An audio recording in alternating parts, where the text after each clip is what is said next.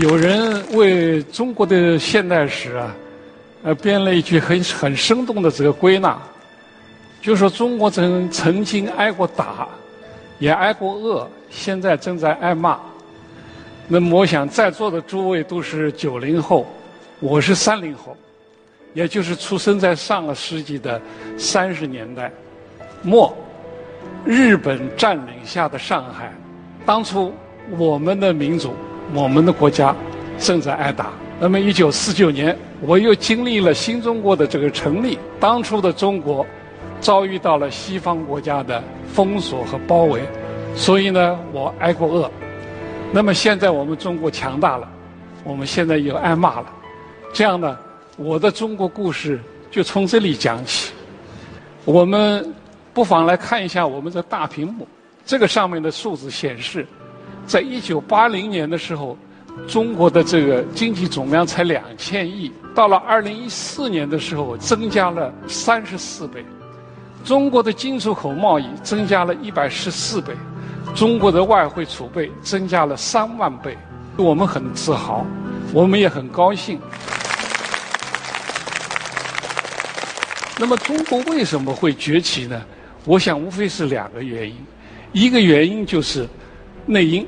内因就是中国特色的社会主义道路改革开放，改革开放解放了中国的生产力，既焕发了中华民族的勤劳和智慧的这个潜能，这是我们中国崛起的一个根本原因。当然还有个外部的原因，因为一九八零八十年代，当中国改革开放的时候，世界上发生了一个重大的情况，全球化导致了资金。商品、技术在全世界的这个自由流动，九百六十万平方公里的土地，十三亿人口，提供了巨大的市场和劳动力，这就是中国崛起的外部原因。那么，中国崛起之后，世界是怎么看的？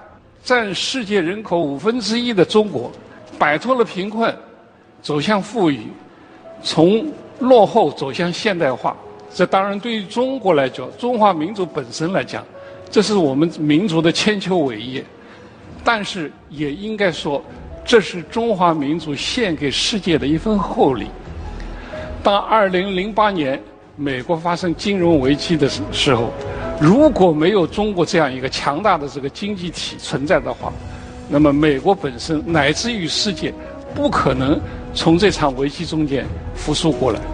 所以呢。这是应该说是中国对于这个世界的一个重要的贡献。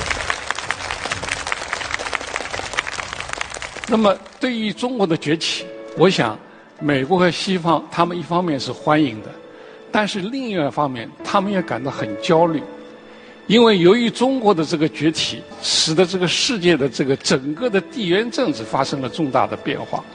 我举中国和中美之间的关系作为一个例子。中国是世界上最大的发展中国家，美国是世界上最大的发达国家。这两个国家之间的这个经济依存度很高。中国是美国的最大的债权国，美国是中国最大的债务国。中美之间的贸易额已经超过六千亿美元，中美之间的每年的人员往来已经超过五百七十万人次。我们的依存度是很高的，但是同时。中国和美国之间又有着结构性的矛盾。这个结构性的矛盾主要表现在两个方面。第一方面，就是由于中国的这个崛起，几百年以来，西方世界为中心这种利益格局有可能被打破。不是今天，但是将来有一天有可能打破。因为我们知道，从英国的这个工业革命五百年以来。这个世界的这个秩序，国际的经济秩序是由西方发达国家的集团他们来制定的。除此以外，还有一个游戏规则。这个五百年来，世界上的游戏规则大部分都是西方发达国家制定的。那么，有可能由于中国的崛起，这种游戏规则不完全由美国或者西方国家来制定。在这一点，美国和西方国家是很焦虑的。大家记得。美国总统奥巴马多次说过，美国还要领导这个世界一百年。为什么这么说？因为他感得到，已经听到了中国在赶超他的脚步声音。另外还有一位，就是这次在美国总统选举中败选的希拉里，他曾经说过：“他说我不愿意让我的孙辈生活在一个由中国制定游戏的规则的这个世界里。”第二方面是更深层次的问题，就是中国的这个发展。说明中国特色的社会主义道路是可行的、走得通的。一九九一年，当苏联解体的时候，西方人普遍认为社会主义制度终结了。但是呢，中国的情况是说明中国不仅这个制度没有瓦解，而且以更高的速度、更大的规模发展了。那么，至于这对于资本主义本身是一种挑战。我在荷兰工作了三年，呃，接触了很多欧洲人。我有很多朋友，我在荷兰的企业界中间，我会受到很热烈的欢迎。他们把我封了上宾，但是我到荷兰的这个外交部去的时候，经常会遇到一些不愉快的事情，比如说人权问题，比如说台湾问题、西藏问题，都会发生一些摩擦。他们又欢迎，但是呢，同时呢。他们又不能接受中国这样的这个政治制度和价值观念，这就是中国崛起遇到一个悖论。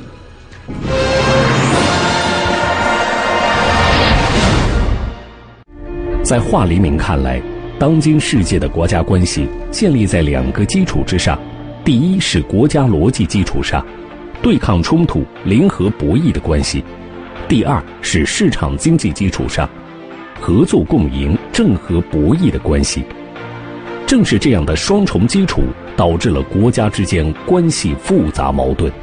全世界都从中国的发展中间受益，但是呢，世界不是都很高兴，尤其是美国为首的西方世界。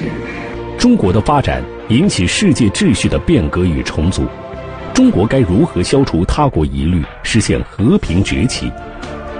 透过浩瀚历史与纷繁时事，华黎明对中国外交的思考探索，既着眼当下现实，也有对未来的趋势判断。由于中国走了一个跟西方国家完全不同的这个道路，反而改变整个人类社会对于发展道路的选择，这个是更深层次的这个意义。我想，我们应该是怎么来？面对这样一个悖论呢，我想中国还是核心还是要把自己的这个事情做好，这是需要我们外交做许多许多工作的一个地方。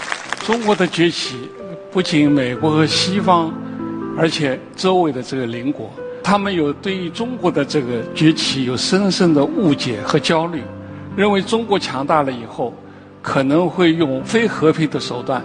来解决和他们的领土或者是相互之间的这个关系，所以呢，这这一点正好被美国利用。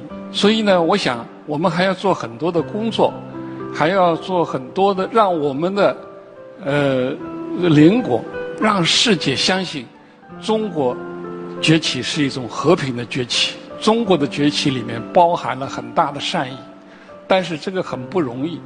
为什么不容易？因为历史证明，大国的崛起几乎没没有一个例外，国强必霸。我们看看历史，罗马帝国、奥斯曼帝国、大英帝国，还有一战以后的德国，还有日本，二战以后的美国和苏联，强国强了以后，都走上了称霸或者争霸的这个道路。中国是一个正在崛起的大国。中国能不能走出这个历史的这个怪圈？我想引用一段十九世纪德国的一个社会学家微博马克思微博的一段话：一个长期积弱的落后民族，在经济上突然崛起，必然隐含一个致命的内在危险，它将加速暴露落后民族特有的政治不成熟，甚至会造成灾难性的积聚。及民族本身的解体，很不幸，呃，德国日后的历史被他严重。德国在发动了两次世界大战，给欧洲、给世界世界带来了深重的这个灾难。但是也很有幸，就是德意志民族在二战之后，他反省了，他反思了这段历史，而且很认真的反思了这段这段历史，所以呢，才有了日后的德国和法国这两大仇敌之间的这个和解，才有了德国和法国之间的煤钢联盟，和后来发展成为欧共体和今天这个欧盟，才有了德国总理勃兰特。到波兰去访问的时候，在犹太人的墓前、集中营的墓前下跪这一幕。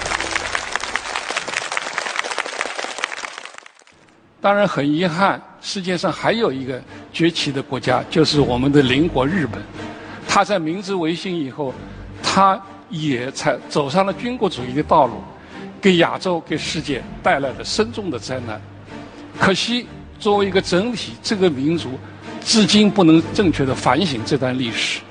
我讲德国和日本这两个例子，目的为了使这两个国家的历史成为我们正在崛起的中华民族的一面镜子。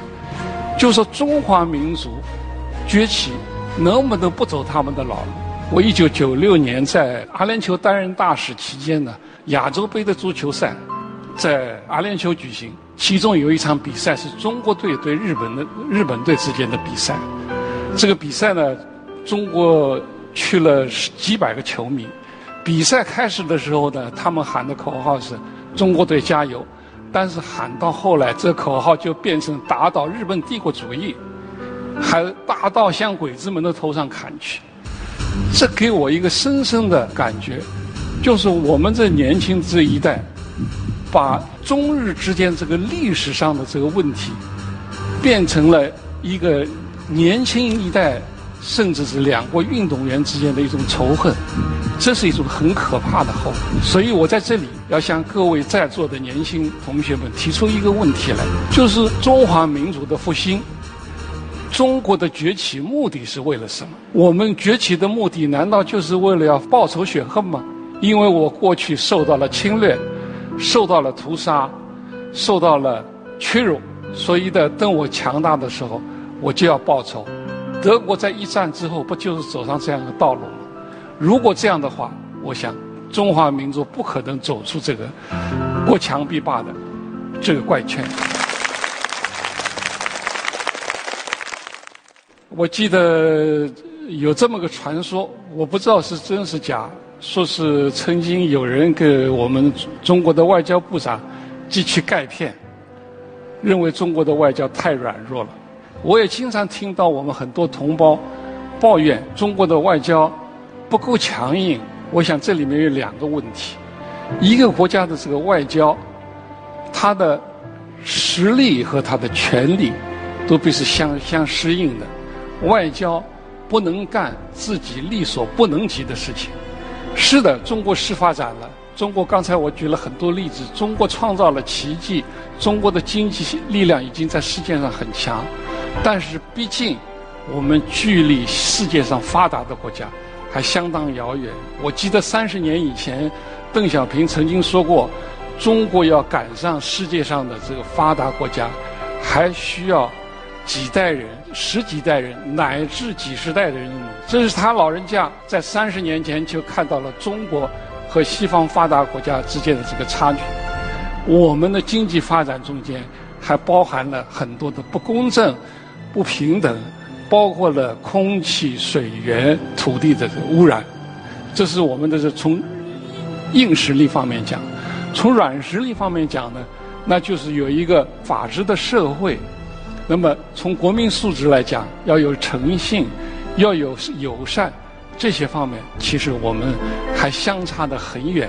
中国在这些问题放，我们如果还落后的话，我们不能成为一个大国，随地吐痰。比如说，在公共场合不排队，中国人是不可能带着这些陋习走入世界强国的行列。不要以为我们经济发展了就可以走入世界强国的行列。如果我们的软实力不行，中国在世界上也许不会成为一个令人尊敬的国家，中国也可能不会成为一个令人向往的国家。叫衡量中国的外交的标准，不是硬还是软。中国的外交是不是成功，关键就要看我们的外交是不是为中国的现代化建设、中国的发展营造了一个和平的、友好的这个国际环境。我们中华民族很不容易，我们有二百年战乱、贫困的这个历史，好不容易有机会集中精力来发展自己。如果再给我们中国人五十年、一百年的时间，那么我们中国会变得更强大。那么我们外交要做的什么事情呢？就是要让这个发展的过程不被阻断、不被切断。当然，这个过程要不被切断，首先我们要有强大的军事力量，我们的军队必须要强大，强大到我们的对手不敢再来欺负我们。所以呢。我们呃要有最现代化的军队，我们要有可信的第二次核打击的能力，但同时，我们的外交要在世界上广交朋友，要这个世界上营造一个对于中国现代化建设和平的、友善的环环境。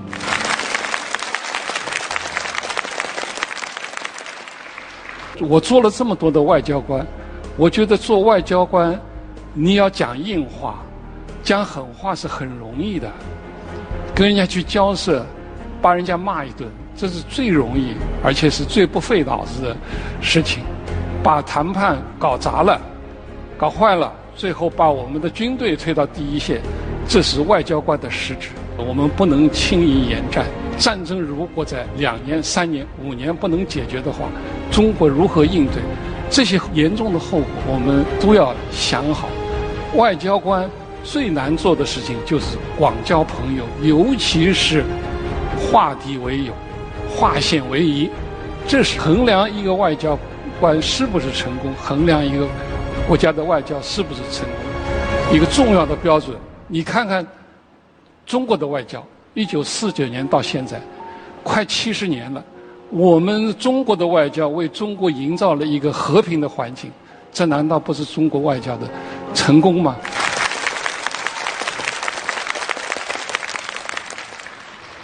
营造一个和平的环境，营造一个对中国友善的这个环境，不让中国这个现代化的这个过程被阻断，这是我们外交所面临的最重要的事件。时间对我们很重要，给中国一点时间。真的很重要，让我们大家共同奋斗，实现中国的国家富强、民族复兴、人民幸福而奋斗。谢谢大家。感谢华大使的精彩演讲。我相信在场的四位观察员，还有各位现场的观众，您也有自己的思考，或者很想向华大使提问。没有关系，广告之后我们马上回来。我是呃，一九六三年进入外交部，进外交部以后，呃，第一任派到国外就是到阿富汗。一九七一年呢，就中国和伊朗建交了，所以从此我开始同伊朗打交道。呃，周总理接见都是我做的翻译，几乎我的外交生涯跟伊朗是有关系的。呃，在伊朗完成了使任之后呢，又把我派到阿联酋，伊朗的邻国当大使。这之后呢，又派派到荷兰当大使。我从事了外交工作是四十年，觉得这个世界变化太快、太大，我们要不停的这个探索。我搞了一辈子外交，还没有读懂这个世界。